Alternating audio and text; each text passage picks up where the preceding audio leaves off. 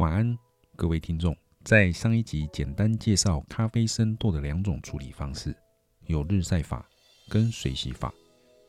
不知道能不能让各位对于咖啡生豆的处理方式提供一个基本的认识。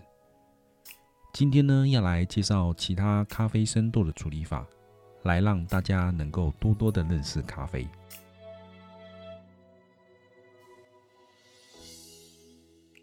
这里是 Fairy Coffee 深夜咖啡馆，我是李勇。喜欢这类型的内容，请记得订阅我的频道，动动手指头，点一下你所使用的收听平台，上面会有关注或者是追踪，点一下就可以完成订阅。在这里，拜托各位，请大家多多帮我分享与收听。对于收听的内容有任何的指教，或者是希望我制作其他的主题。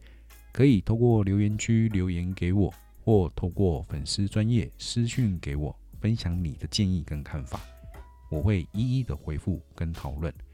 相关的链接我会放在底下的资讯栏，有兴趣的朋友呢可以去点击链接。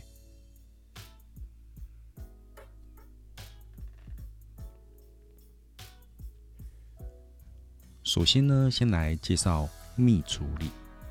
蜜处理呢，常会被误认为是有加蜂蜜，或者是有加糖，或者是有加其他的添加物的一个处理方式。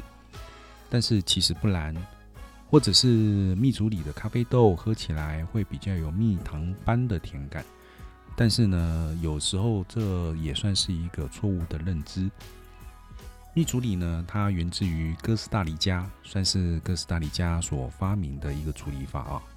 在上一集有提到日晒跟水洗处理，在哥斯达黎加原本大部分都是水洗处理，但是呢需要消耗大量的水资源，不单单咖啡豆处理的成本非常的高，当地的人也认为对于自然环境有所冲击跟影响，所以呢哥斯达黎加当地将日晒法的一个处理过程去做一些改变。就衍生出蜜处理这样子一个新的处理法。说是新的呢，也不是说这几年才有的，而是跟最一开始的日晒法，跟十八世纪所发明的一个水洗比起来，蜜处理算是后面才独创出来的一个处理方式。我们来复习一下咖啡果实的结构。咖啡果实呢，最外面当然就是果皮喽。再来呢，果皮相连的就是果肉。再来是果胶层，果胶层呢附着在羊皮层的外面。接下来羊皮层里面呢就是银皮跟咖啡豆。蜜处理的过程呢，其实跟日晒、水洗前面的一个过程呢，其实大同小异。一样呢是采收。然后去筛选未成熟的咖啡果实，然后呢去去除果皮还有果肉之后，保留果胶层在羊皮层上，直接呢去进行曝晒。因为果胶层是有粘性的，所以在曝晒的过程当中会使果胶层变得更黏，所以呢我们称之为蜜处理。在晒干的一个过程当中，果胶含有的糖分。跟酸值会慢慢的渗透到咖啡豆当中，因此咖啡豆的风味会更加的丰富。但是蜜处理更讲求的是曝晒的过程，曝晒晒干的时间非常讲究精准，所以呢也更需要大量的人力去不断的翻动咖啡生豆，而且呢随时都要去注意咖啡豆的一个曝晒情况。因为呢，有可能如果曝晒的时间不够，可能没有办法达到蜜处理所需要带来的一个效果。如果曝晒的时间过长，果胶层的水分也有可能会渗透进去，在羊皮层之内呢发酵，产生发霉的一个情况。所以呢，在能力上，相较于日晒处理。初期呢，必须要花非常多的一个时间去翻动咖啡的生豆，非常的耗时费工。所以呢，蜜处理的一个管理跟管控就格外的重要。但是呢，哥斯达黎加的当地的咖啡农可以说是蜜处理法的翘楚，在蜜处理的一个技术上，可以说是全世界的一个标准，也是在蜜处理这一项处理法上做出了许多的 SOP，像是衍生出白蜜、黄蜜、红蜜、黑蜜不同程度的一个蜜处理，不同程度的蜜处理，简单来说，就是在一开始。果胶层保留的程度，白蜜保留的果胶层最少，黑蜜则是保留百分之百的果胶层，而保留最多的果胶层曝晒的时间跟翻动的次数就更加多。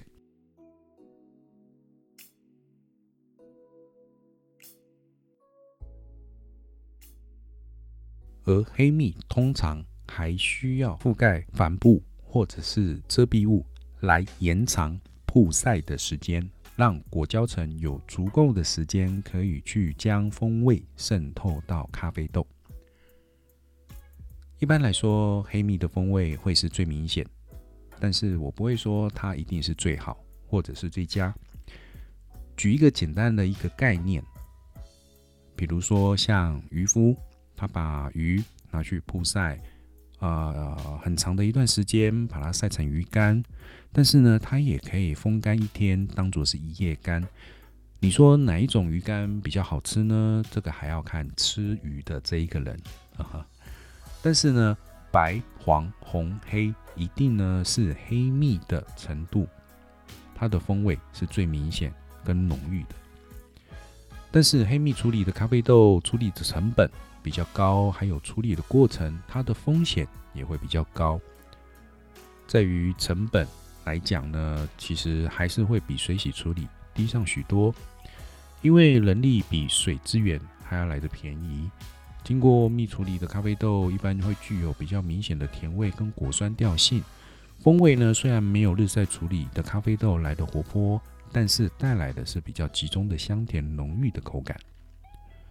哥斯达黎加近几年在蜜处理的方式也研发出了进阶版，呃，一般被称为是葡萄干蜜处理，采用两段式的曝晒，从原本一开始的去除果皮、果肉，留下果胶层进行一次性的曝晒，进阶到将整个咖啡果实先做一次性的曝晒，晒成像葡萄干的一个状态，再将果皮跟果肉去除。让果胶层的厚度比一般的传统的蜜处理含量更多，也就是说，让咖啡豆在处理的过程当中能够吸收更多果胶层所渗透进来的啊养分、糖分跟酸质，并且可以提高发酵的风味，有如白葡萄酒的口感跟酸质，在香味上可以更加的强烈浓郁。当然，它也是最耗时费工的一个蜜处理的方式。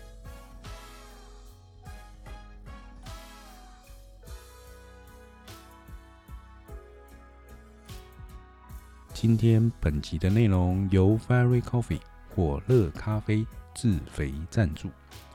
我们的品牌门市呢，位于台北市北投区跟新北市的淡水区，特约门市位于国立台北艺术大学之内。露丝草原旁边的土纳双麒麟，各门市的粉丝专业连接可以参考我们底下的资讯栏。希望能有更多喜欢 Fairy Coffee 的朋友们，可以多多前往支持一下，喝一下我所烘焙的咖啡。